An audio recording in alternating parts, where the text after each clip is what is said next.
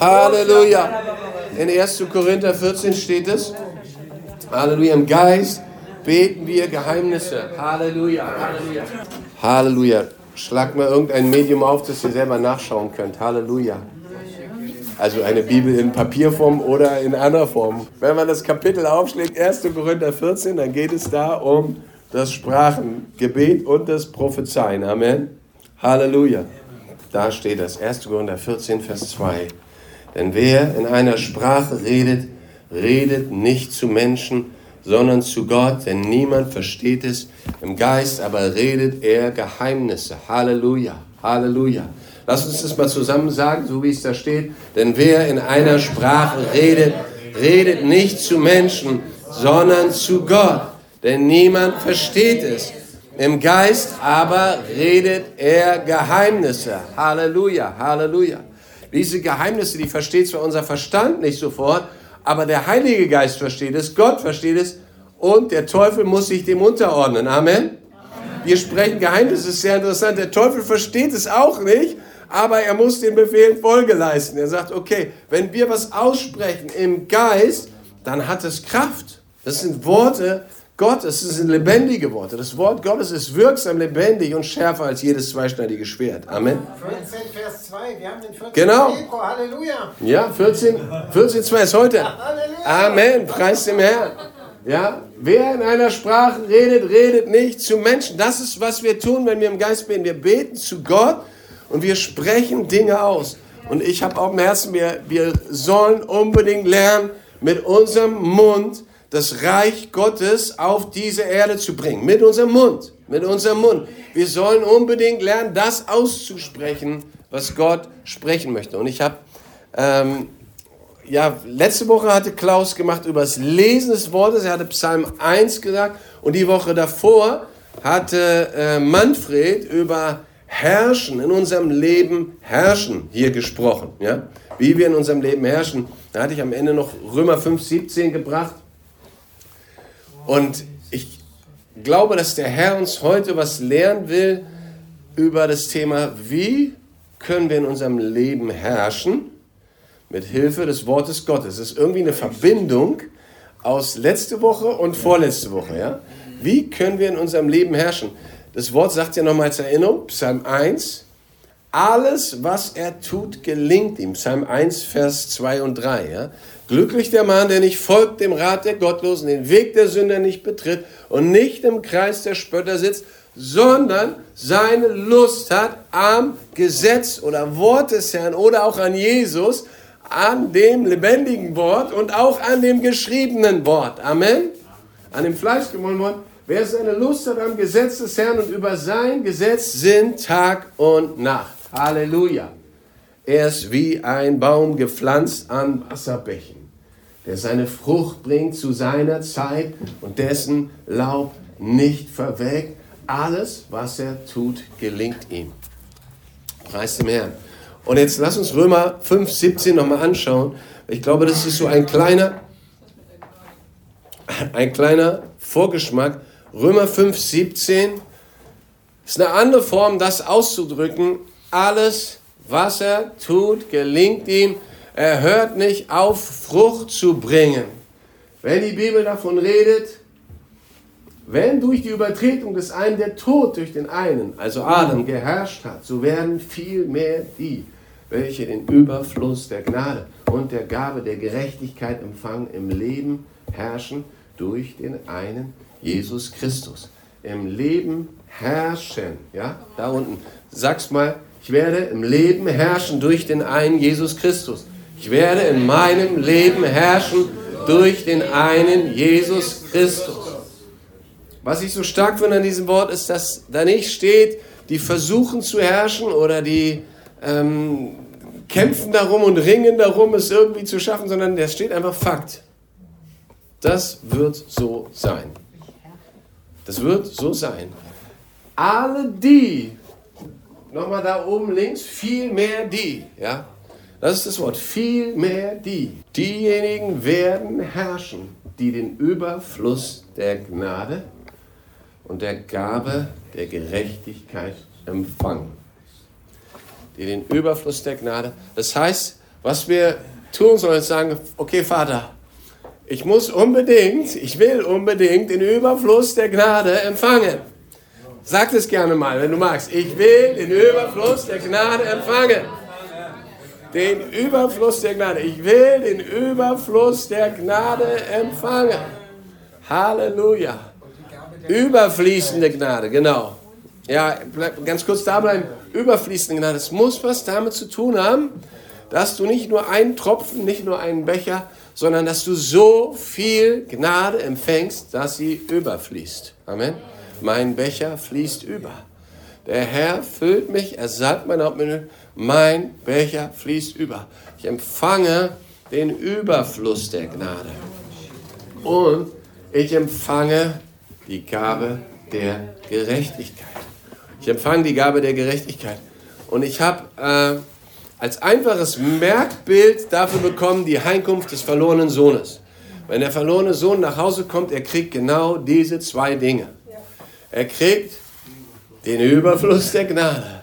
Und das ist das Bild dafür ist, er kommt stinkend nach Schweinen, hat alles falsch gemacht, was es falsch zu machen gibt, hat das ganze Erbe verprasst, zerrissene Kleider, stinkt noch und der Überfluss der Gnade heißt, und der Vater fiel ihm um den Hals und hörte nicht auf, ihn zu küssen.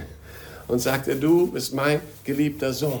Und das zu empfangen, heißt, glaube ich, es wirklich ins Herz reinzulassen, weil du kannst durch Gefühle von Scham und Unwürdigkeit kannst du das abhalten. Du kannst da stehen wie ein Stock und sagen, Herr, ich bin nicht würdig, dein Kind zu sein. Mach mich zu einem deiner Sklaven. Amen. Du kannst so nach Hause kommen und sagen, Gott, ich bin nicht würdig. Das hatte er sich ja vorgenommen. Der hatte sich vorgenommen, ich bin nicht würdig. Ich werde nach Hause gehen und sagen, Vater, ich habe gesündigt gegen dich und gegen den Himmel. Ich bin nicht mehr würdig. Der Vater kommt und diese zwei Worte treffen aufeinander. Er spricht, ihr habt die Geschichte im Kopf, oder? Müssen nicht hingehen. Lukas 15. Lukas 15 oder Vers 20. Können wir nochmal dran machen. Vielleicht doch. Lukas 15, 20. Er spricht in seinem Herzen, das ist, was ich sagen werde. Er nimmt sich das im Herzen vor und er spricht es dann auch aus. Und Gott spricht diametral die entgegengesetzte Wahrheit. Und ich glaube, die, die Frage, und das ist, was der Papa uns heute deutlich machen will, solange du in deinem Herzen dir diese negative Wahrheit vorgenommen hast und sie auch aussprechen willst und sie denkst, wirst du nicht herrschen in deinem Leben. Sondern du musst das hören, was der Vater über dir sagt Du musst das hineinnehmen in dein Herz und dann musst du dasselbe aussprechen, wie der Vater ausspricht. Da musst du anfangen, das anzunehmen und den Überfluss der Gnade zu empfangen heißt, er machte sich auf und ging zu seinem Vater. Und Vers 19, vielleicht nochmal ein Vers zurück, Easy. Da, da ist es davor. Das ist, was der Sohn in seinem Herzen hatte, was er sagen wollte. Das ist sein Bekenntnis. Ich bin nicht mehr würdig, dein Sohn zu heißen. Das ist was hier tief in seinem Herzen. Und das hatte ihm das Leben bewiesen. Ja? Mach mich wie einen deiner Tagelöhner, einen deiner Sklaven. Und in Johannes 15 sagt Jesus, ich nenne euch nicht mehr Sklaven, sondern ich habe euch Freunde genannt, weil ich alles, was ich von meinem Vater gehört habe, euch kundgetan habe. Er will, dass wir, dass wir nicht Sklaven sind, weit weg irgendwo ab und zu mal Befehl, sondern alles, was im Herzen des Vaters ist. Wir sollen Freunde Gottes sein. Amen. Okay, wieder zu Vers 20. Er kommt an und mit diesem negativen Bekenntnis in seinem Herzen kommt er nach Hause. Als er noch fern war, sah ihn sein Vater, wurde innerlich bewegt, lief und fiel ihm um seinen Hals und küsste ihn. Nächster Vers. Und dann haut er dieses Bekenntnis raus. Vater, ich habe gesündigt gegen den Himmel und vor dir, ich bin nicht mehr würdig, dein Sohn zu heißen. Jetzt kommt der Vater. Der Vater sprach zu seinem Sklaven, bring schnell das beste Gewand heraus und zieht es ihm an und tut einen Ring an seine Hand und seine Sandalen, und Sandalen an seine Füße. Nächster Vers. Und bringt das gemästete Kalb und schlachtet und lasst uns essen und fröhlich sein. Denn dieser mein Sohn, dieser mein Sohn, das ist das Bekenntnis des Vaters. Amen. Das ist mein Sohn. Wow, das ist mein Sohn. Du denkst, das ist doch unfassbar. Ja, der Vater wischt alles beiseite, was er getan hat und sagt, hey, Schwamm drüber, alles egal, dies ist mein Sohn. Zieht ihm das beste Gewand an. Und das beste Gewand ist das Bild für die Gabe der Gerechtigkeit. Diese drei Sachen kannst du sozusagen sagen. Die, die, der Überfluss der Gnade ist die Liebe des Papas. Und die Gabe der Gerechtigkeit ist das beste Gewand. Der Ring und die Sandalen. Und wir hatten gerade letzten Sonntag die Taufe hier. Ich weiß nicht, habt ihr das Video euch schon angeschaut? Philipp und Magdi, Philipp trägt noch immer sein weißes Hemd, mittlerweile schon in der Wäsche gewesen und wieder rausgekommen. Nee, also zieht er jetzt nie mehr aus, dann wird es irgendwann weggehen. Aber das beste Gewand, der verlorene Sohn ging dort in dieses äh, Badewanne oder was auch immer. Ich bin sicher, der wurde irgendwo geduscht. Irgendwo haben sie ihn abgeseift, weil der stank ja nach Schweinen und war total ausgehungert und am Ende. Und sie haben ihm nicht das beste Gewand einfach so angezogen, sondern dazwischen kam die Taufe. Ja? Und wie wir gehört haben am Sonntag, wenn du aus dem Wasser herauskommst, dann ist das, was der Vater sagt. Du bist mein geliebter Sohn. An dir habe ich wohlgefallen. Und das Faszinierende und das, das, was mich so bewegt, wo ich gerne möchte, dass wir auf ein neues Level kommen, ist, wir haben so viele Christen, die geglaubt haben und getauft worden sind. Aber wir haben vergleichsweise so wenige, denen man auf drei, Meter, drei Kilometer gegen den Wind ansieht, dass sie herrschen in ihrem Leben. Wir haben so viele, die geglaubt haben, die haben sich taufen lassen. Und dann sagt Gott, dann kommt eigentlich unmittelbar, unmittelbar dass du herauskommst und hörst, wow, dies ist mein geliebter Sohn. An ihm habe ich wohlgefallen. Dann öffnet sich der Himmel und der Geist kommt herunter auf die geliebten Kinder des Vaters. Und das ist, was Petrus sagt. Tut Buße, lasst euch taufen auf den Namen Jesus zur Vergebung der Sünden und ihr werdet empfangen die Gabe des Heiligen Geistes. Und, und da, wo die Gabe des Heiligen Geistes ist, da ist die Fülle Gottes. Amen. Da ist Leben im Überfluss. Und bildlich gesprochen haben wir eine Gemeinde Jesu, so hat der Papa es mir wirklich mal gezeigt, die nehmen nach der Taufe dieses beste Gewand, gucken sich das an und sagen, boah, das ist zu schön, um wahr zu sein, ich bin doch gar nicht würdig, dein Kind zu heißen. Dann nehmen sie das, hängen das auf den Kleiderbügel und gehen nach Hause und hängen sich das in den Schrank. Und ab und zu sonntags morgens packen sie es aus und nehmen es mit zur Gemeinde. Und dann, wenn die Gemeinde sagt, hey, lass uns mal alle den Herrn preisen, dann ziehen sie es vielleicht kurzzeitig an und sagen, oh ja, ich bin gerettet. Und dann gehen sie wieder nach Hause und hängen es wieder in den Schrank. Warum? Weil der Glaube im Herzen immer noch da ist. Eigentlich bin ich gar nicht würdig eigentlich bin ich nicht würdig, wirklich ein Sohn zu sein. Und das stellst du immer wieder fest, merkst du an vielen Stellen, wenn du mit Christen über die Autorität redest, was Gott möchte, ja? Teilhaber der göttlichen Natur. 2. Petrus 1, Vers 4. Damit ihr durch sie Teilhaber der göttlichen Natur werdet. 2. Petrus Kapitel 1. Er hat uns die kostbaren und größten Verheißungen geschenkt, damit ihr durch sie Teilhaber der göttlichen Natur werdet. Wer soll Teilhaber der göttlichen Natur werden? Ich. Ja. Teilhaber der göttlichen Natur. Shikabarakoso. Und da, da ist der Punkt, wo viele aussteigen und sagen, das Gewand ist eine Nummer zu groß für mich. Der Schuh passt mir nicht, der muss wie jemand anders sein. Verstehst du? Gott gibt dir diese Sandalen, bildlich gesprochen, Schuhgröße 52 und du sagst, die sind zu groß für mich, viele Nummern. Und er sagt, nein, du sollst da reinwachsen. Das sind deine. Dieses Gewand gehört dir. Du sollst Teilhaber der göttlichen Natur werden. Halleluja. Er hat uns alles, was wir zum Leben und zur Gottseligkeit brauchen, geschenkt. Anders ausgedrückt, wir sollen in unserem Leben herrschen. Wir sollen in unserem Leben herrschen. Ich habe heute was ganz Spannendes entdeckt. Ich weiß nicht, Easy, ob du das aufrufen kannst. Ähm, diese diese Bibel-App. csv-bibel.de. Vielleicht kannst du das mal aufrufen im Internet äh, mit dem Browser, den kann man dann vielleicht rüberschieben. csv-bibel.de. Das ist diese Bibel-App, wo du diese ganzen, ganzen Worte finden kannst. Wenn wir Römer 5, 17 eingeben, tatsächlich hatte ich das früher noch gar nicht so nachgeschaut. Genau, bei dieser Bibel-App, ich kann euch das gleich auch mal zeigen, wenn ihr sie, wenn Easy das noch nicht dran hat. Ich weiß nicht, ob du es dran kriegst. Das sieht so aus, genau. Jetzt tippst du mal Römer 5, 17 ein. Römer 5.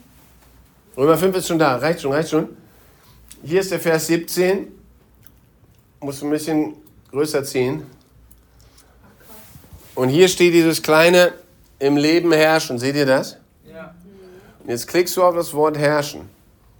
Wenn das hochkommt, kommt bei mir Strong G3, G936 das Wort Basileio, und das finde ich ganz spannend.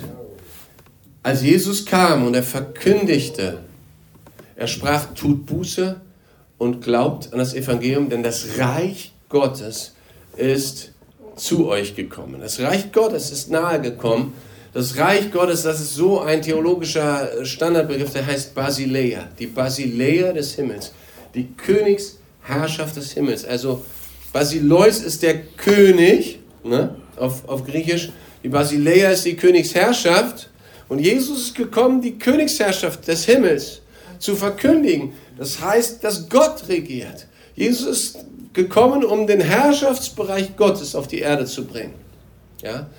Und die Art, wie ein Königreich funktioniert, hängt immer von dem König ab. Ja? Wie dieser König sich benimmt und ob, der, ob das ein ungerechter, ein fieser ist. Und das Spannende ist, dieses Wort Basileio also als König in deinem Leben herrschen.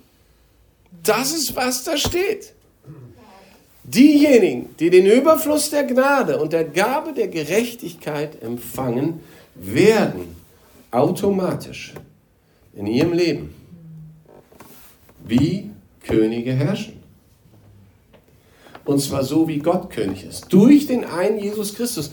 Weil wenn Jesus in dir König ist, dann breitet er seine Herrschaft durch dich aus. Lass uns mal Römer 14, Vers 17 anschauen. Da wird so beschrieben, was das Reich Gottes, ich wollte es nur mal zeigen, ihr könnt es mit dieser Bibel-App super studieren, weil du kannst dort schauen, wenn du raufklickst, ihr seht das mit dem Bild nicht so, du kannst hier, guck mal, mit der App, Klaus, das ist ein Hammer, ich weiß nicht, hatten wir die letzte schon, mit der App kannst du mit, bei jedem Wort aus der Bibel, kannst du sehen, Ganzes Neue Testament, Markus, Lukas, Matthäus. Und du kannst genau sehen, wo kommt das wie oft vor. Ne? Du kannst also sehen, in Römer sechsmal. Ja? Und dann klickst du drauf und dann kannst du lesen in Römer, wo kommt überall das Wort Basileio, herrschen vor. Und so kannst du es mit jedem einzelnen Wort in der Bibel machen. Das ist sehr cool. Was? Römer 14, Vers 17, genau.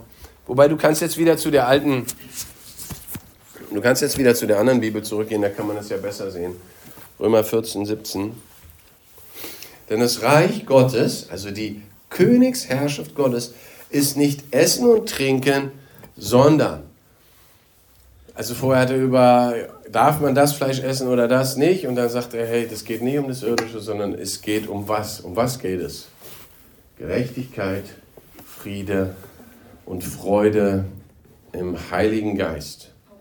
Ja?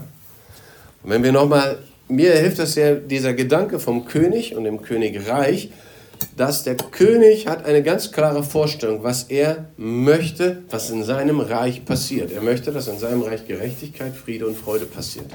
Das ist unser König. Amen. Und er möchte, wenn wir beten, Vater unser, geheiligt werde dein Name, dein Reich komme, dein Wille geschehe möchte er, dass Gerechtigkeit, Friede und Freude sich ausbreiten. Vielleicht schauen wir dazu nochmal an Jesaja. Ich glaube, das ist Kapitel 9. Ja, äh, Kapitel 9 ab Vers 5. Da wird auch so sein Königreich schön beschrieben. Ist bekannt aus der Weihnachtsgeschichte. Oder zu Weihnachten wird es oft in der evangelischen Kirche gelesen. Aber das ist der König Jesus. Das ist der König, wo er dann eingezogen ist bei Jerusalem auf einem Fohlen äh, reitend, heißt es Hosanna, dem König Davids. Ein Kind ist uns geboren, ein Sohn ist uns gegeben. Die Herrschaft, die Königsherrschaft Basileia ruht auf seiner Schulter. Und man nennt seinen Namen wunderbarer Ratgeber, starker Gott, Vater der Ewigkeit, Fürst des Friedens. Groß ist die Herrschaft und der Friede wird kein Ende haben. Auf dem Thron Davids und über seinem Königreich es zu festigen und zu stützen durch Recht und Gerechtigkeit. Halleluja. Halleluja. Also es ist Gerechtigkeit, Friede und Freude. Und diese Gerechtigkeit, auch da nochmal, um dann ein Bild zu kriegen, was versteht Jesus darunter? Jesaja 61, wo er seine Berufung deutlich macht. Als er jetzt kam und sagte, so jetzt komme ich, jetzt fängt es an, dass ich die Königsherrschaft ausbreite. Da sagt er, der Geist des Herrn, Herrn ist auf mir. Denn der Herr hat mich gesalbt. Er hat mich gesandt, den Elenden frohe Botschaft zu, zu bringen, zu verbinden, die gebrochenen Herzens sind, Freilassung auszurufen den Gefangenen und Öffnung des Kerkers den Gebundenen, auszurufen das Gnadenjahr des Herrn und den Tag der Rache für unseren Gott. Ich sage es so gerne, und die Rache für unseren Gott sieht so aus, er will trösten alle Trauernden. Das heißt, er rächt sich am Teufel. Die, die Rache Gottes ist, er rächt sich am Teufel. Und man muss verstehen, die Gerechtigkeit, ja, die Gerechtigkeit, diese Gabe der Gerechtigkeit, die wir empfangen, das musst du verstehen. Für Gott ist es gerecht, unfassbar gnädig zu sein. Seine Vorstellung von Gerechtigkeit ist, einfach alle Schuld zu vergeben. Für ihn ist es gerecht, gnädig zu sein, wenn jemand ihn darum bittet. Weil er ist die Gerechtigkeit in Person. Und er beschließt, Frau, hat keiner den ersten Stein geworfen? Okay, dann verurteile ich dich auch nicht. Er will nicht verurteilen, sondern er will freisprechen. Amen. Er will, dass alle Gefangenen rauskommen. Und deswegen, ich liebe diese Geschichten, wie Jesus umherging, heilte alle, die vom Teufel überwältigt waren. Warum heilte er die? Weil er zeigen wollte, Gott ist so gut. Du hast es nicht verdient. Er ging einfach zu einem Gelähmten und spricht zu ihm, deine Sünden sind dir vergeben. Und der Gelähmte hatte nichts getan. Und vier Freunde hatten ihn auf das Dach getragen und hatten ihn vor Jesus runtergelassen. Der Gelähmte hatte noch nichts getan. Und Jesus sagt immer deine Sünden sind dir vergeben. Warum? Weil Gott so gut ist, dass er dir vergeben will. Er will. Und er fragt dich noch nicht mal um Erlaubnis. Ja? Der kommt einfach vorbei und sagt, und im Prinzip sollen und dürfen wir mit der gleichen Autorität umhergehen. Und da möchte Jesus uns reinbringen. Und ich glaube, dass wir auf dieses Niveau kommen werden, dass unsere Worte solche Kraft haben, dass auch wir zu Leuten sagen, deine Sünden sind dir vergeben. Und diese Person bricht zusammen, fängt an zu heulen oder steht auf und ist geheilt, wie der Gelähmte. Amen. Ja, danach hat er gesagt, nimm deine, deine Matte auf, geh umher. Freilassung aussuchen. Warum? Weil Jesus gesagt hat, wie der Vater mich gesandt hat, sende ich auch euch. Er sendet uns, Elenden frohe Botschaft zu bringen. Er sendet uns zu verbinden, die gebrochenen Herzen sind. Freilassung auszurufen den Gefangenen und Öffnung des, Ker des Kerkers den Gebundenen. Er sendet uns, den Elenden frohe Botschaft zu bringen, zu verbinden, die gebrochenen Herzen sind. Komm, sprich's mal mit mir aus. Er sendet mich, den Elenden frohe Botschaft zu bringen, zu verbinden, die gebrochenen Herzen sind, Freilassung auszurufen den Gefangenen und Öffnung des Kerkers den Gebundenen. Halleluja. Und heute, ich bin noch gar nicht fertig, ja, ich starte erst richtig durch. Heute, heute kommt viel Wort Gottes. Ihr müsst es alles aufsaugen und verarbeiten. Jakobus Kapitel 3. Jakobus Kapitel 3, der Brief des Jakobus Kapitel 3.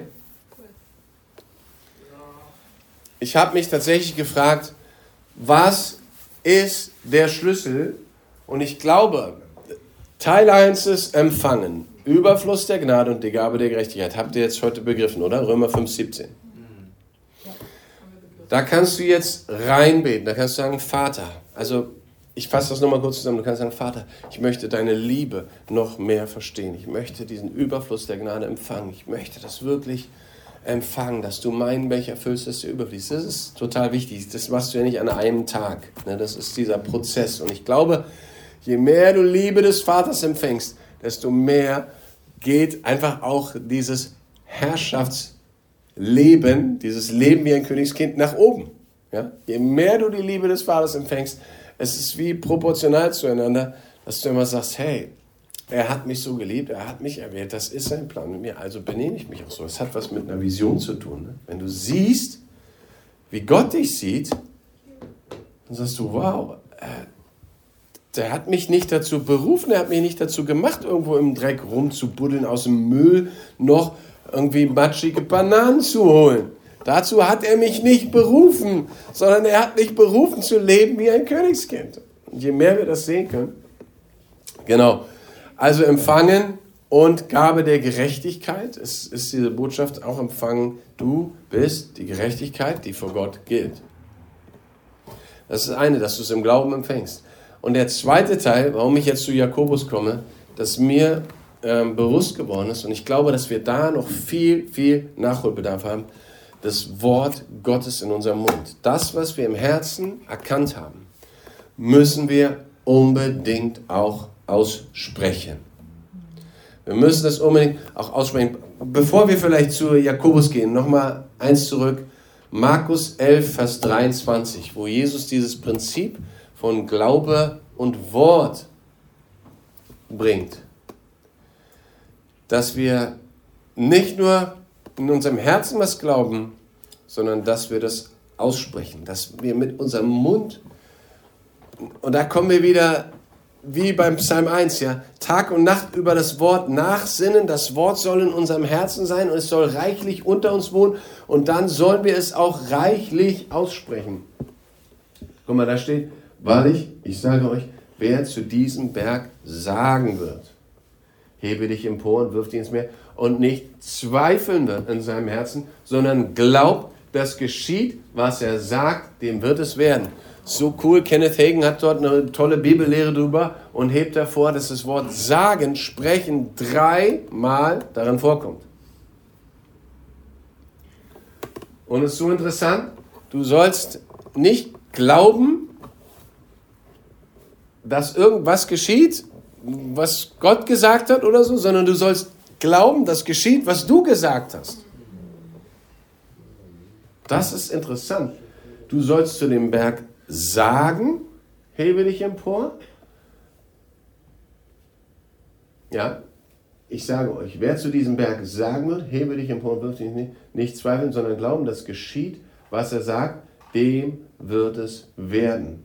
Eigentlich sind es dann nur zweimal in der Übersetzung. Er hat da irgendwo. Aber wer zu diesem Berg sagen wird, du sprichst etwas und du sollst nicht zweifeln in deinem Herzen, dass das geschieht, was du ausgesprochen hast. Das ist das Prinzip von Jesus. Und jetzt lesen wir mal Jakobus 3, wie wichtig die Zunge ist und kommen dann zu einem Punkt, dass wir sagen, okay Jesus, wir müssen unbedingt lernen, ich nehme das mal vorweg, wir müssen unbedingt lernen, dass die Königsherrschaft Gottes wird durch Worte aus, aufgebaut. Die Königsherrschaft Gottes wird durch Worte ausgebreitet. Den Gefangenen auszurufen, das Gnadenjahr des Herrn. Du rufst das aus, du sprichst das aus, du sagst den Gefangenen, kommt heraus. Ja, Du sagst ihnen, deine Sünden sind dir vergeben. Du sagst ihnen das Evangelium, die gute Nachricht. Das ist eine spannende Sache, weil, genau, noch eins vorher, Römer 4, Römer 4 und dann kommen wir zu Jakobus 3, das ganze Kapitel. Römer 4, ich glaube Vers 18 ist das. Wenn wir das erkennen, wie Gott seine Herrschaft aufbaut, Vers 17, Römer 4, Vers 17, das ist eine ganz, ganz wichtige Beschreibung, wie Gott handelt und wie er ist. Da steht, wie geschrieben steht, ich habe dich zum Vater vieler, ist an Abraham gerichtet, zum Vater vieler Nationen, vor dem Gott, dem er glaubte, der die Toten lebendig macht und das Nichtseiende ruft, wie wenn es da wäre. Es ist die, die, eine Charakterbeschreibung Gottes. Gott ist der Gott, der die Toten lebendig macht. Und Gott ist der Gott, der das Nicht-Seine ruft, wie wenn es da wäre. Und wenn du die Bibel ganz vorne aufschlägst, ja, dann findest du in 1. Mose 1, wie hat Gott diese Welt gemacht? Wer weiß es? Was hat er gemacht? Ganz genau. Er sprach. Das ist die Formulierung. Wenn du mal in 1. Mose 1 gehst, ähm, fang mal an ab Vers 1. Am Anfang schuf Gott die Himmel und die Erde. Die Erde war wüst und leer. Das heißt im Prinzip, da war nur Tod, aber Gott ist ja der Gott, der die Toten lebendig macht. Die Erde war wüst und leer. Finsternis war da. Du könntest auch dein eigenes Leben nehmen, ja? Und sagen, hey, mein Leben ist wüst und leer und Finsternis bedeckt mich. Was soll ich tun? Ich sollte mich verbuddeln, denn ich habe keine Chance. Nein, hier steht, die Erde war wüst und leer und Finsternis war über der Tiefe und der Geist Gottes schwebte über den Wassern. Jetzt kommt Vers 3. Und Gott sprach. So einfach ist es. Gott sprach. Worte voller Geist und Leben. Jesus hat gesagt, meine Worte sind Geist und Leben. Und wenn Gott etwas in dein Leben spricht, dann fragt er nicht das Chaos, nicht das Tohu Wabohu um Erlaubnis, er fragt auch nicht die Finsternis um Erlaubnis. Und das gilt auch für mich und es gilt auch für die Menschen um, um, um, uns herum. Wenn Gott spricht, wenn er ein Wort spricht, dann braucht es nicht, dass irgendein Nährboden dafür da ist. Ja? Ich liebe das, in irgendeinem Grundlagenseminar sagt Hartwig Henkel dann, und das Licht rief nicht, hey, ich bin doch gar nicht da, ich kann gar nicht leuchten, sorry, warum sagst du, ich soll werden, ich bin nicht da sondern das Licht gehorcht einfach und fängt an zu strahlen. Vorher gab es kein Licht. Gott sprach, es werde Licht und es wurde Licht. Und das ist extreme Power. Das, in diesem Satz steckt das drin, was Albert Einstein irgendwie gefunden haben muss, E gleich mc Quadrat. Energie ist gleich Masse mal Lichtgeschwindigkeit zum Quadrat. Masse und Energie und Licht haben irgendwie miteinander zu tun. Und wenn Gott spricht voller Energie, dann kann Licht werden oder Masse werden.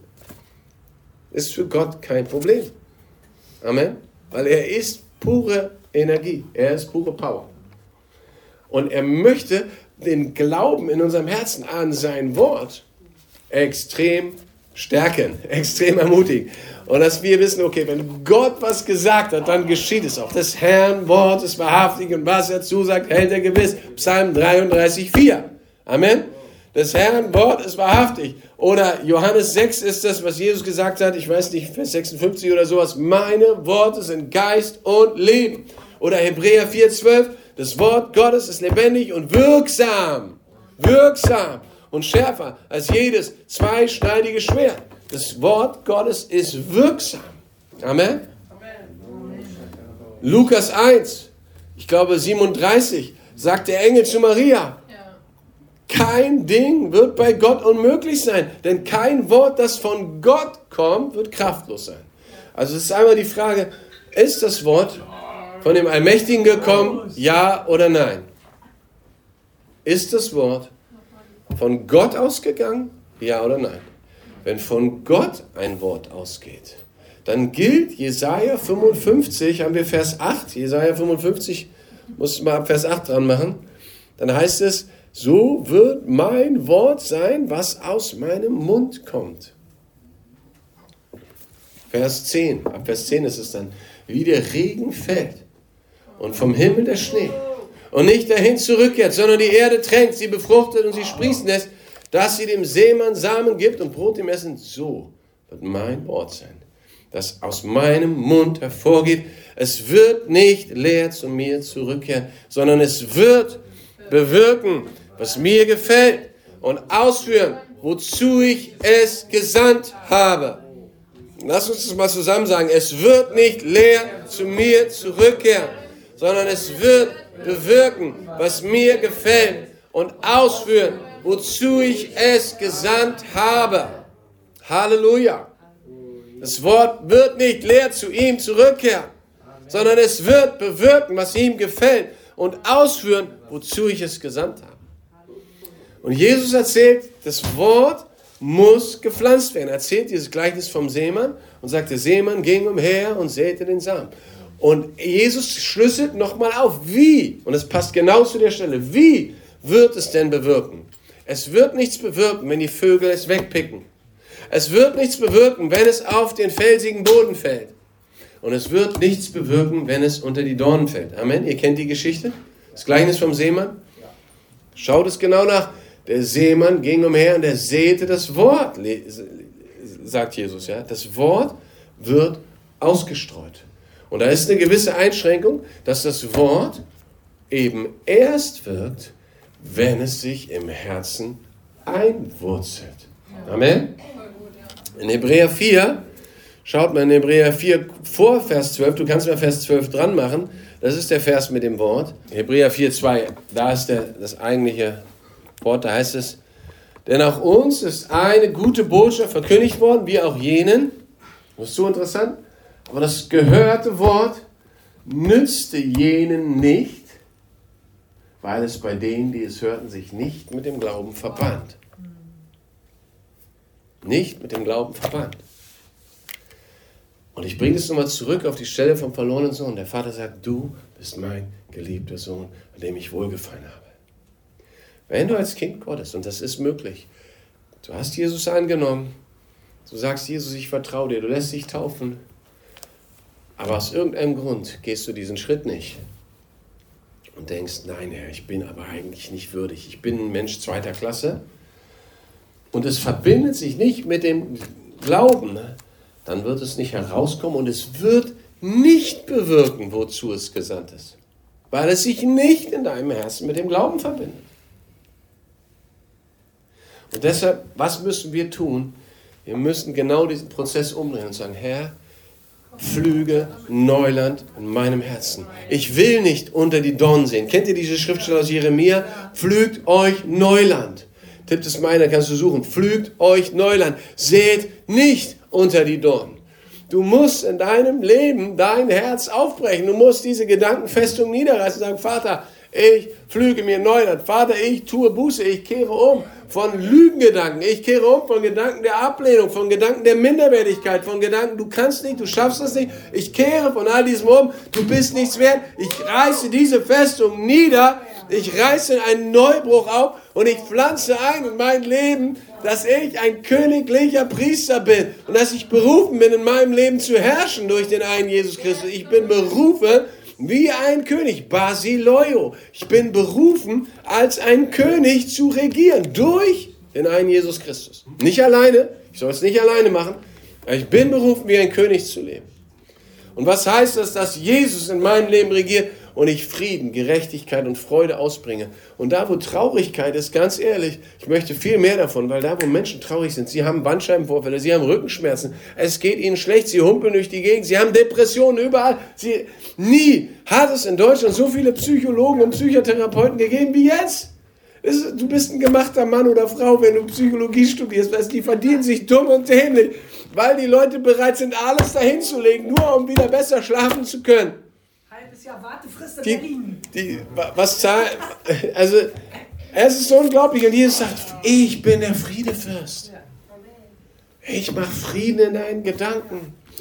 Und wir sind berufen, dass in unserem eigenen Leben das Reich Gottes, und es fängt an bei dir, dass du mit deinen Worten, das Reich Gottes, dass du sagst, Moment mal, hier ist Wüste, hier kommt jetzt Frucht hin. Diese Wüste wird wieder blühen. Yes, Gott hat mich berufen, dass ich hingehe und Frucht bringe und meine Frucht bleibt. Er hat gesagt in Johannes 15, lass uns anschauen, hierin wird der Vater verherrlicht, Johannes 15, Vers 7 und 8, Vers 8, hierin wird der Vater verherrlicht, dass ihr hingeht und meine Jünger werdet.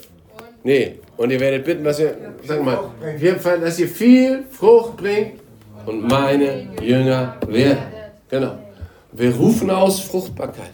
Wie kommt das zustande? Dass wir wie Gott, wie der Vater, ihm vertrauen und das Nichtseiende rufen, wie wenn es da wäre. Ich glaube, das ist ganz, ganz wichtig, dass Gott in unserem Leben nicht auf der Ebene des Sichtbaren wirkt. Dass wir zuerst sagen, ich muss sehen, dass ich geduldig bin. Und dann glaube ich dir das auch, Gott, dass ich geduldig bin, ja. Ich muss sehen, dass ich fruchtbar bin. Ich muss das sehen. Nein, Gott ist ein Gott des Glaubens. Und er liebt das. Und deswegen macht er das so. Nochmal Hebräer 11, Vers 6, da sagt er, ohne Glauben ist es unmöglich, Gott wohl zu gefallen. Denn wer ihm naht, muss glauben, dass er ist und denen, die ihn suchen, ein Belohner sein wird. Das heißt, Gott will, dass der, der Ablauf ist folgender. Du kommst zu ihm, er nimmt dich an, er sagt, du bist mein geliebtes Kind und jetzt möchte ich, dass du ein Teilhaber der göttlichen Natur wirst. Und jetzt sagst du, Papa, da weiß ich gar nicht, wie das geht. Wie, wie ist denn Gott, bitteschön? Ich soll sein wie Gott? Ja, genau. Ich soll leben wie Jesus? Ja, genau folge mir nach. Und deswegen sagt er, werde wie ein Kind. Das ist ja, Jesus, wie machst du das? Wenn ein Feind kommt, ja, segne ihn, bete für ihn. In, in all diesen Bereichen. Wenn der Teufel uns entgegenkommt, widerstehe ihm. Den Teufel sollen wir nicht segnen. Ja, dem Teufel sollen wir widerstehen. Und auch da, da gibt es Bereiche, wir sollen sein wie Gott. Mit dem Teufel sollen wir unbarmherzig sein.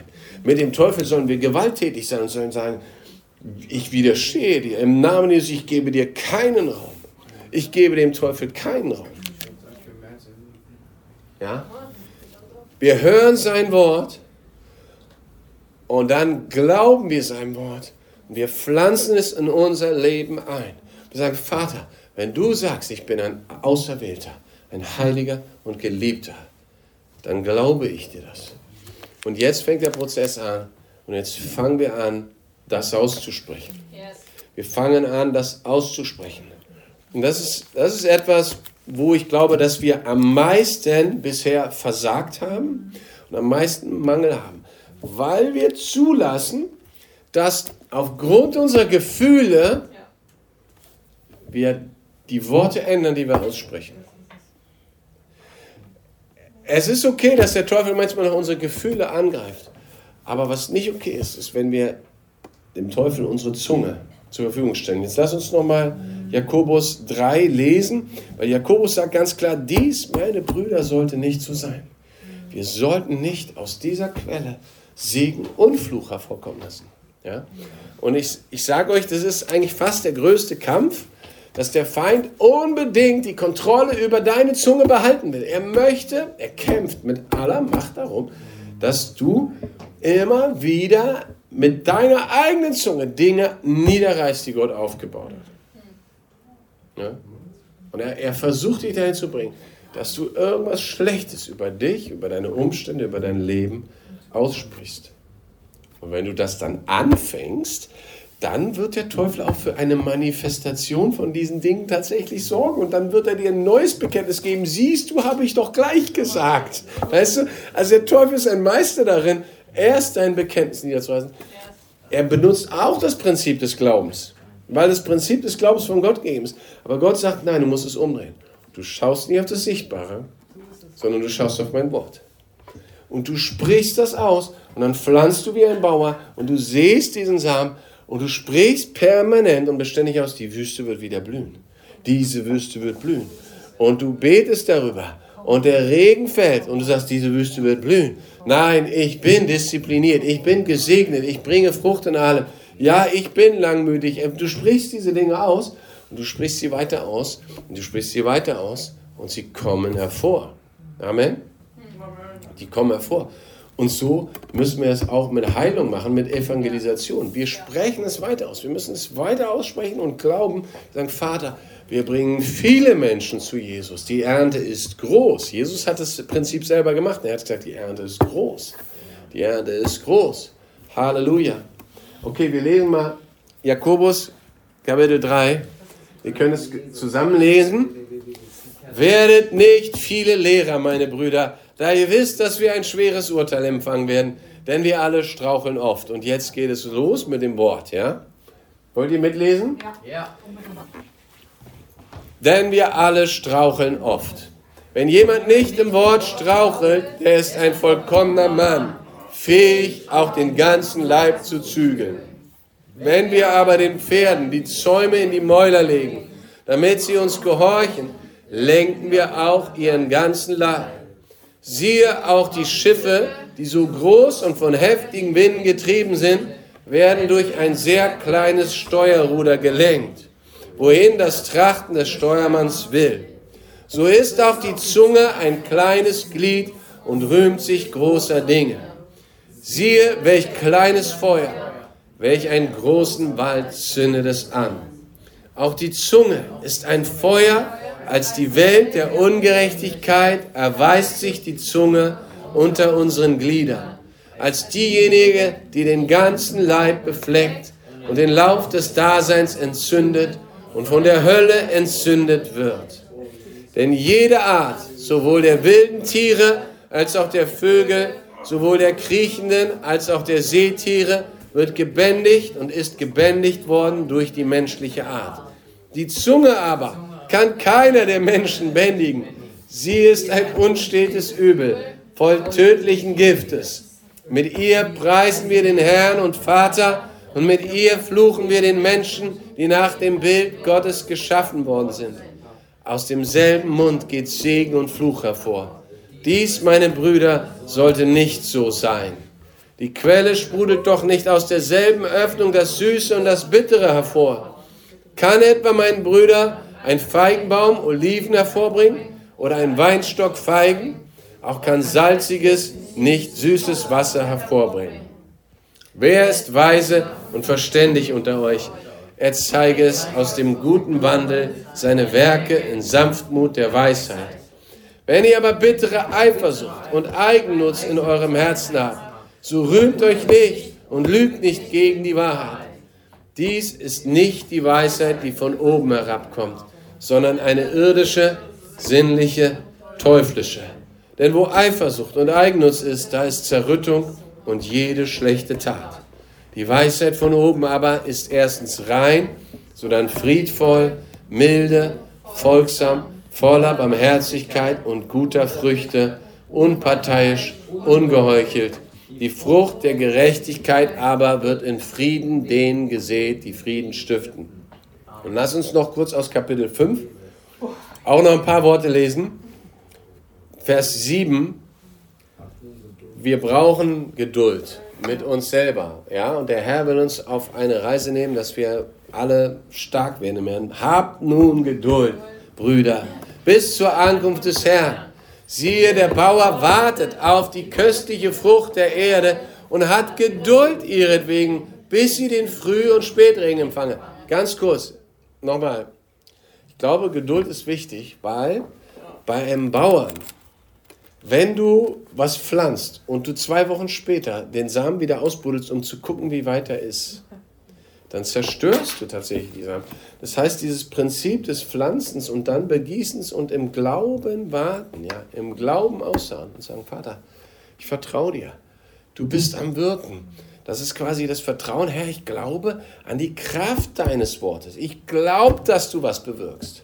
Ich glaube quasi, hey, kein Wort von Gott wird kraftlos sein. So wie Maria bewahrte das in ihrem Herzen. Der Engel sagte, du wirst schwanger werden. Und sie bewahrte das in ihrem Herzen, sagt, mir geschehe nach deinem Wort. Herr, du bist am Wirken. Ich vertraue dir. Ich vertraue dir. Und der Aspekt der Geduld ist super wichtig beim Thema Glaube, weil wir durch Glaube und Ausharren die Verheißung davon fragen. Ja? Und das ist ein Punkt, wo, wo, wir, wo wir uns bewusst sein müssen, wenn wir das Wort bekennen, der Herr hat langen Atem. Er sagt, du wirst immer nur aufwärts steigen. Und das Ding ist, wenn er sagt, du wirst immer nur aufwärts steigen, weil ich dich gesegnet habe, dann musst du dann, wenn die Straße irgendwie gerade so sich nach unten bewegt, ne, dann musst du sagen, hä, ich hole gerade Schwung, weil ich werde nur immer aufwärts steigen. Weißt du, ich hole gerade nur Schwung. Gott hat gesagt, ich werde immer nur aufwärts steigen. Das ist ja, was mich an Josef so krass fasziniert hat. Weißt du, er hat von Gott Worte gehört. Er hat diese Träume, zwei Träume bekommen. Und er hat die in seinem Herzen bewahrt. Und der Herr war mit ihm. Und er hat einfach nicht gezweifelt. Er hat gesagt, Gott, keine Ahnung, wie, aber eins weiß ich, du bist mit mir, das wird gut, das wird gut. Und aus dem, das wird gut, ist, wups, ich bin ein Sklave in Ägypten. Und dann sagt er, Herr, aber ich weiß nicht wie, das wird gut. Und wups, ist er im Gefängnis. Es geht immer weiter runter, aber ich bin zutiefst überzeugt. Josef ist nicht verbittert ge geworden und er hat nicht gezweifelt, weil der Herr war mit ihm. Der Herr war mit ihm. Und er hat einfach gesagt, Gott, ich weiß nicht wieso, aber du bist mit mir. Ich weiß nicht, warum mir das alles passiert ist, aber eins weiß ich, du bist treu. Du bist treu. Du bist treu und du bist mit mir und du gibst mich nicht auf. Habt nun Geduld, Brüder. Habt auch ihr Geduld, stärkt eure Herzen, denn die Ankunft des Herrn ist nahe gekommen. Amen. Amen. Seufzt nicht gegeneinander, Brüder, damit ihr nicht gerichtet werdet. Siehe der Richter, wie viele Christen seufzen, murren und meckern. Über wie viele Kleinigkeiten. Vater, vergib uns. Nee, wirklich, wir denken, das ist irgendwie leichtes Spiel. Ja, ich fühle mich jetzt halt gerade so, ich bin jetzt halt gerade genervt und die Predigt hat mir nicht gefallen und der Gottesdienst hat mir nicht gefallen. Und der Teufel, wirklich, er lacht sich kaputt. Du feierst am Sonntag einen Gottesdienst, wie oft habe ich das erlebt? Und, und eine Stunde später haben die Leute schon alles niedergerissen, was sie an guten Empfang haben. Ja. Und um 13 Uhr sind sie auf dem gleichen Level, wie sie vorher um 9 waren. Ja. ja? Und wir müssen durchbrechen zu dem Punkt, okay, Herr, was hast du zu mir geredet? Vater, Kotorobos Keteria. Und deswegen habe ich vorhin mit Sprachengebet angefangen, weil Du wirst es nicht schaffen. In diesem Kampf, bin ich ganz sicher, wenn du nicht das Sprachengebet praktizierst und stark darin wirst. Wir werden es nicht schaffen, weil der Teufel ist so hinterhältig. Wir müssen das Sprachengebet praktizieren und stark darin werden, weil wir immer wieder in unseren Gedanken so angegriffen werden. Und dann kommst du, Robo Bakasha. Nein, ich bin mehr als ein Überwinder durch den, der mich geliebt hat. Sheke Rabakataraba. Herr, wenn du für mich bist, wer kann gegen mich sein? Shokoroboko Toroboko. Der, der in mir ist, ist größer als der, der in der Welt ist. Shokotorobo. Remene kente rebekete. Tausend fallen an meiner Seite, zehntausend zu meiner Rechten, aber mich erreicht es nicht. Shikarabakando. Robos kotorobo. Kirabas kantarabase katarabaya. Roso kotorobo yarabakataya. Rebes keterereski andarabaskaya. Halleluja. Halleluja. Halleluja. Robos kotorobo shokoto.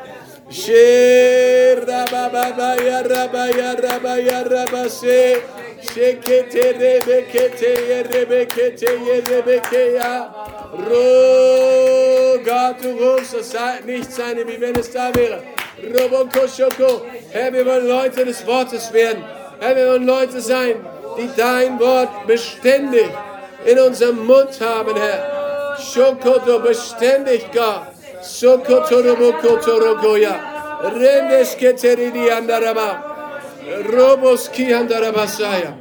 Halleluja. Halleluja. Vielleicht noch ein, zwei Schriftstellen aus Psalm 34, die erste. Nochmal, dieses Buch Leben wie ein Königskind. Ich will euch auch nochmal daran erinnern, weil es ist, es ist so ein Schlüssel. Der, der entscheidende Punkt bei Harold Hill ist, dass er diese Geduld hatte und nicht aufgegeben hat. Und genau was ich sagte. Wenn es runtergeht, hat er gesagt, Halleluja, Jesus. Das ist eine super Gelegenheit, dass du deine Größe zeigen kannst. Papa, ich habe keine Ahnung wie. Mir ist gerade der Schaltknüppel rausgebrochen. Keine Ahnung, Herr, wie. Das Flugzeug stürzt gerade ab. Aber Halleluja, Herr. Halleluja. Danke, Jesus. Du verherrlichst dich. Preis mir. Und dort drin zu bleiben. Dort drin zu bleiben sagen, Vater, ich danke dir. Danke, danke, danke. Halleluja, Halleluja, ich lobe dich. Psalm 34, David hatte dieses Prinzip verstanden. Hört mal, da heißt es, den Herrn will ich preisen alle Zeit. Beständig soll sein Lob in meinem Munde sein. Amen. Und das ist, was Epheser 5, 18 auch sagt, dass wir voll Heiligen Geistes werden, indem wir zueinander im Psalm Lob lehren und Geist dass wir alle Zeit sagen, okay, okay, Herr, wir preisen dich. Keine Ahnung, was da jetzt passiert, aber ich preise dich erstmal beständig. Das ist ein ganz gutes Bekenntnis. Lass uns nochmal zusammen sagen, den Herrn will ich preisen alle Zeit. Beständig soll sein Lob in meinem Munde sein. Dafür hat er dir einen Mund gegeben. Amen. Lobe den Herrn meine Seele und all mein Inneres seinen heiligen Namen. Lobe den Herrn meine Seele und vergiss nicht, was er dir Gutes getan hat. Psalm 103 finden wir im Psalm 103, der dir all deine Sünden vergibt und heilt alle deine Krankheiten. Amen. Halleluja. Wir sollen es aussprechen. Halleluja. Halleluja. Im Psalm 35 gibt es noch eines am Ende, weil ich mich auch mal so gefragt habe, Herr, was willst du, was wir mit unserem Mund machen? Vers 27 vom Psalm 35, der nächste Vers, ganz am Ende, da heißt es, es sollen jubeln und sich freuen, die meine Gerechtigkeit wünschen und sie sollen stets sagen, erhoben sei der Herr, der den Frieden seines Knechtes will. Also auch da, das ist etwas, was wir stets sagen sollen, sagt der Psalm. So, wenn dir gerade nichts einfällt, dann sag doch einfach mal, erhoben sei der Herr. Erhoben sei der Herr, ja. Gepriesen rufe ich zum Herrn, so werde ich von meinen Feinden gerettet. Ne? Erhoben sei der Herr, gepriesen sei der Herr. Halleluja. Und dann Vers 28, meine Zunge soll hersagen deine Gerechtigkeit, dein Lob den ganzen Tag. Halleluja, Amen. Halleluja. Dazu wollen wir uns gegenseitig ermutigen. Wir müssen nicht durchgeknallte religiöse Spinner werden. Jonathan hat davon erzählt, er konnte mit seinem Bruder gar nicht mehr reden, ja, und er hat nur noch mit Bibelversen geantwortet, das nicht. Aber wir können Leute werden, die alle Zeit, alle Zeit auf das Lob Gottes ausgerichtet sind, die alle Zeit sagen, hey, Gott ist gut, hey, du hast ein Problem, come on, wir können dafür beten. Jesus hat einen guten Plan in deinem Leben. Gott wird daraus was Gutes machen. Wir können diese Dinge nehmen, gerade die, die der Teufel gegen uns bringt. Wir können sagen, hey, hey, Gott wird daraus was Gutes machen. Gott wird daraus Gutes machen. Amen. Amen. Gott wird daraus was, Gutes machen. Warum ist Gabi eigentlich heute nicht hier? Haben wir vergessen, sie einzuladen? Wir haben vergessen. Oh Mann, das war echt heute ihre Bibelstunde. Wir müssen gut, dass ich die Aufnahme hier habe mitlaufen lassen am Handy. Ja, eigentlich sollte Gabi hier sitzen, weil wir sagen, hey, wenn der Teufel versucht, mein Haus niederzubrennen, dann versucht Gott, mein Haus neu zu renovieren. Amen. Gott will mir eine Renovierung, Gott will mir ein Upgrade schenken. Und es ist wirklich so, wenn der Teufel versucht, dich zu vernichten, dann kannst du sagen, okay, Herr, du willst mir ein neues Level schenken. Amen.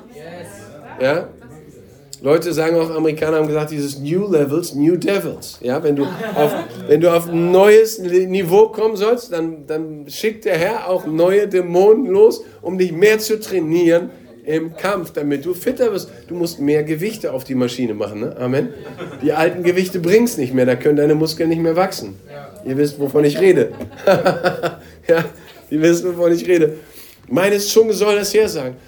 Und ich glaube wirklich, das ist das, das biblische Prinzip. Alles, was ich in meinem Leben habe. Ich finde immer mal wieder Aufzeichnungen von mir im Computer von vor 20 Jahren, was ich für Gebete mir schriftlich aufgeschrieben habe, was für Bekenntnisse ich rausgesucht habe. Und ich habe, heute habe ich eins gefunden, wo ich vor über 20 Jahren gesagt habe, Vater, ich vertraue dir, dass du ein Versorger für alle meine Kinder bist. Damals kein Geld, sieben Kinder, keine Ahnung, nicht in einem Haus, kleine Wohnung. Und ich schreibe auf, Gott, du hast ein gutes Haus.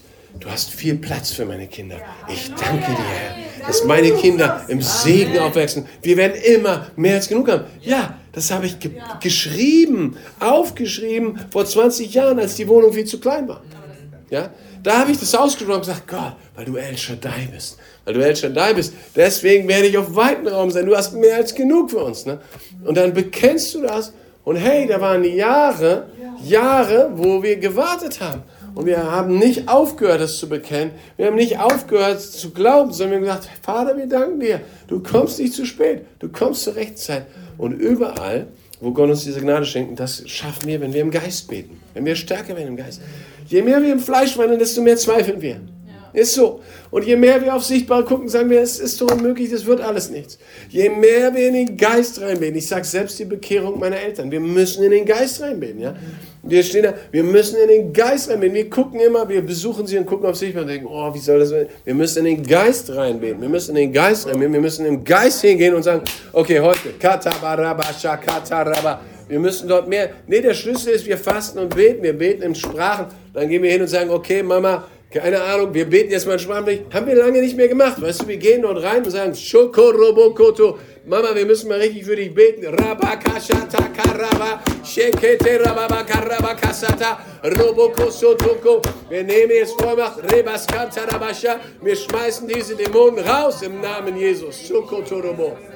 Halleluja, Jesus. Halleluja, Jesus. Halleluja, Jesus. Halleluja.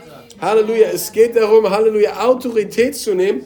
Wir fangen, lass uns noch einmal gehen zu Jesaja 61, weil das, was der Herr tun will, er sagt, er sendet uns Gefangenen die Freiheit ausrufen, Armen gute Botschaft zu verkündigen. Halleluja.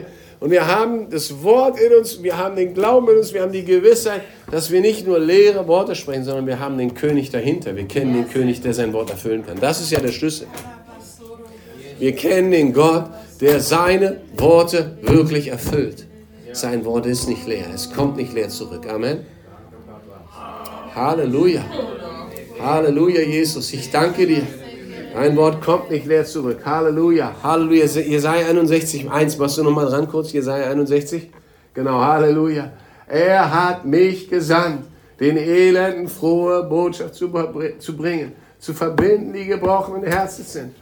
Freilassung auszurufen den Gefangenen und Öffnung des Kerkers den Gebundenen.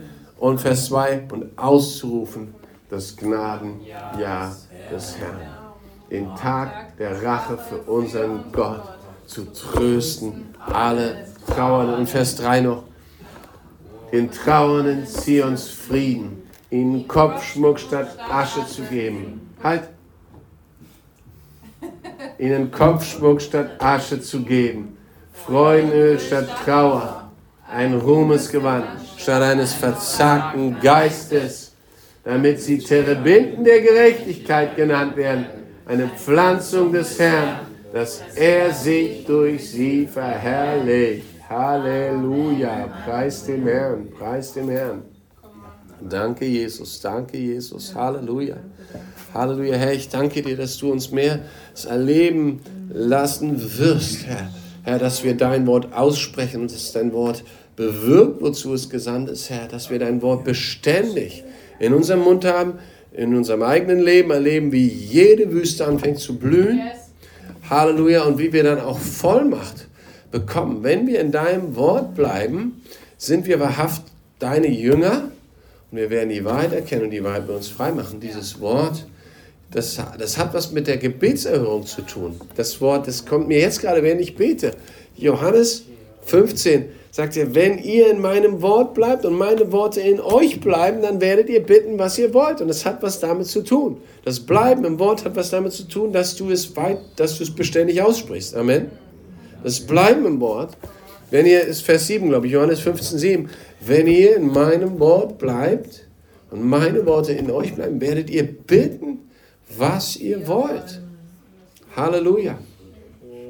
Und wir bleiben im Frieden, wir bleiben einfach und sagen, Herr, Dein Wort ist die Wahrheit. Ich danke dir für deinen Frieden. Ich danke dir. Ich danke dir. Halleluja. Alles, was Gott gesagt hat über dir, ist die Wahrheit. Und wenn der Teufel alle möglichen Stürme gegen dich bringt, wenn der Teufel irgendwie auf deiner Seele Klavier spielen will, sagst du, Jesus ist Herr. Sein Wort ist die Wahrheit. Ist es das? Ja. Halleluja. Es kam mir auch gerade so, dass wir auch Krankenheilung, wir werden diese Dinge, es hat was miteinander zu tun, dass wir lernen, unsere Zunge alle Zeit, alle Zeit den Herrn zu loben. Nicht mehr ins Murren und Meckern reinkommen. Amen. Wir lassen es nicht mehr zu. Amen. Halleluja, wir entscheiden uns heute. Wir, nicht mehr in unserem Herzen und auch nicht mehr mit unseren Lippen. Wir, wir kommen, gehen nicht den Weg von Murren und Meckern, sondern wir gehen den Weg von alle Zeit dankbar. Alle Zeit loben. Alle Zeit danken. Alle Zeit loben, weil Gott ist gut. Jesus ist treu. Halleluja, Jesus ist treu. Er zeigt uns den Weg. Gerade dann, wenn du keinen Weg siehst, sagst du, Jesus, ich lobe dich. Ich danke dir. Du kennst den Weg. Du zeigst mir den richtigen Weg. Herr, ich danke dir. Du führst mich auf rechter Straße. Halleluja. Danke, Herr. Danke, Papa. Halleluja. Amen. Amen. Danke, Jesus. Danke, Jesus. Halleluja. Halleluja. Ich mache euch auch Mut das ist so wichtig, dass du selber in diesem Buch, dass du irgendwo was findest, was dich richtig anspricht. Ja?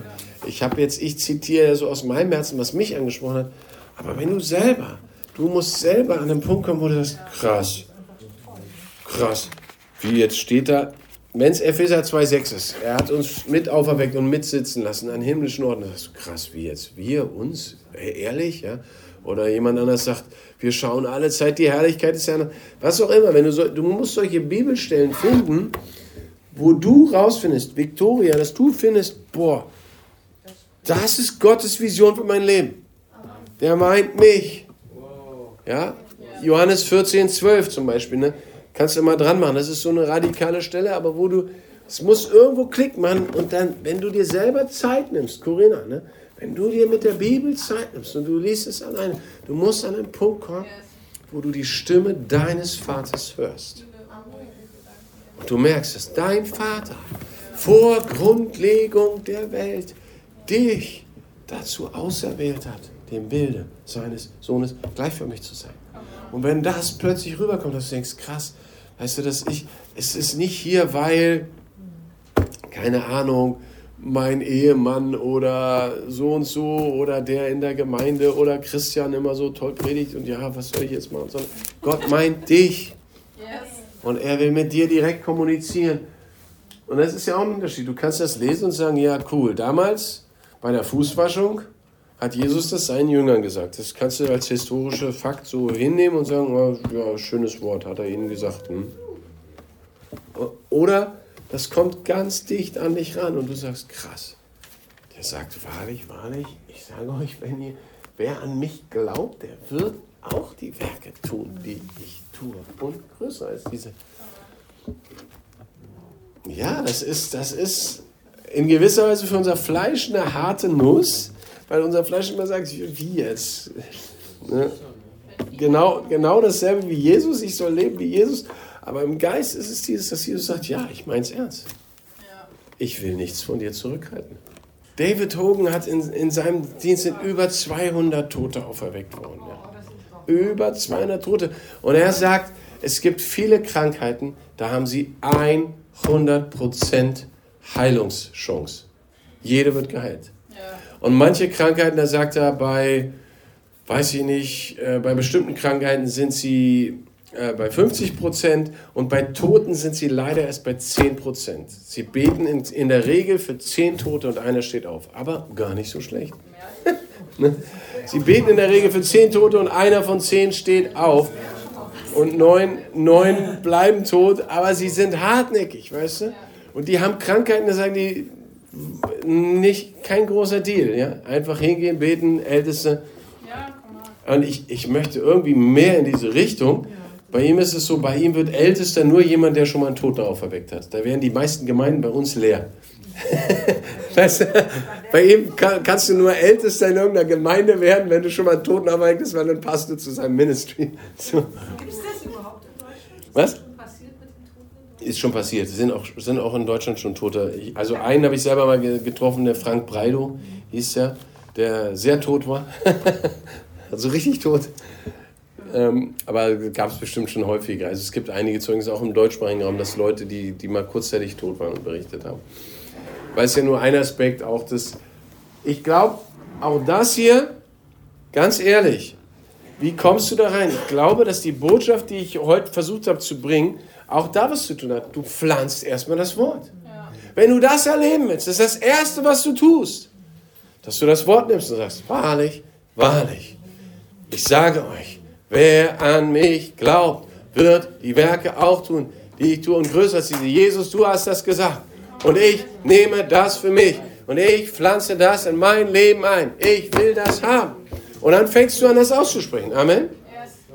Wenn das das ist, was du haben willst. Ja, und da gibt es viele, viele, viele Worte. Deswegen sage ich, finde diese Worte. Ja? Finde, was für dich dran ist wenn mehr dein Thema jetzt gerade Freiheit ist oder was auch immer, oder der Herrsmann hörte mir wird nichts mangeln, oder bei manchen Leuten, die kämpfen ums Überleben mit Ablehnung, ja, mit einem Geist der Ablehnung. Wenn das dein Thema ist, dann nimm dieses Wort, Psalm 139, 14 so, und das Danke, Herr, dass ich auf eine erstaunliche, ausgezeichnete Art und Weise gemacht bin. Ich muss hier nicht rumlaufen und versuchen, der tolle Hecht zu sein und allen zu, alle zu beeindrucken, dass ich so cool bin. Muss ich nicht. Ne? Ja? Papa hat mich geliebt. Ja. Halleluja. Ja, genau, wir haben ein bisschen länger gemacht. Wir beten in neuen Zungen, wir beten Geheimnisse Gottes und wir rufen damit den Sieg Jesu aus. Wir rufen damit aus, Jesus ist König und, und er ist König in unserem Leben. Und du öffnest deinen Mund.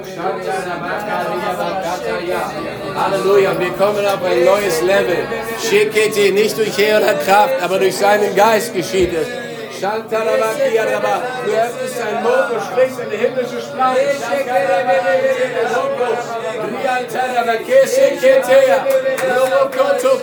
Du proklamierst den Sieg von Jesus in deinem Leben. Shakarabakete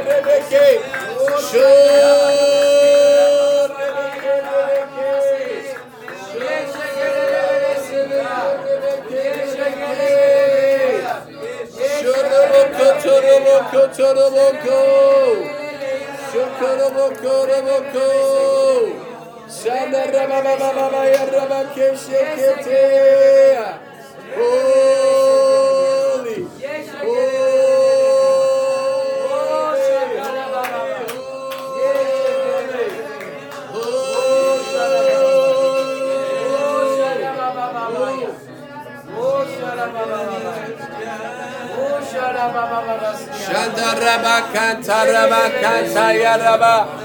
Mehr, danke Papa. Mehr von dir, Herr.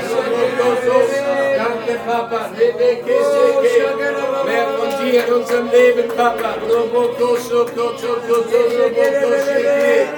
Danke Papa. Robokoto, Robokoto. Rebeke sekete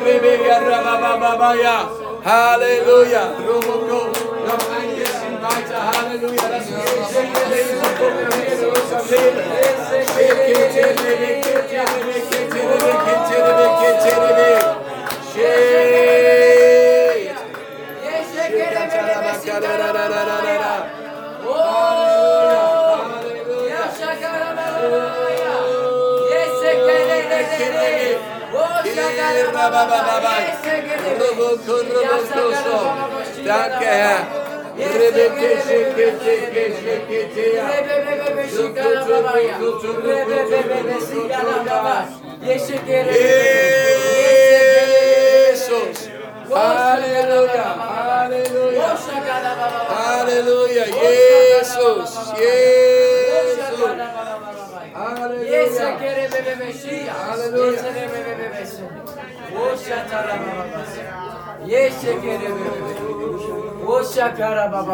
Halleluja, Jesus. Halleluja.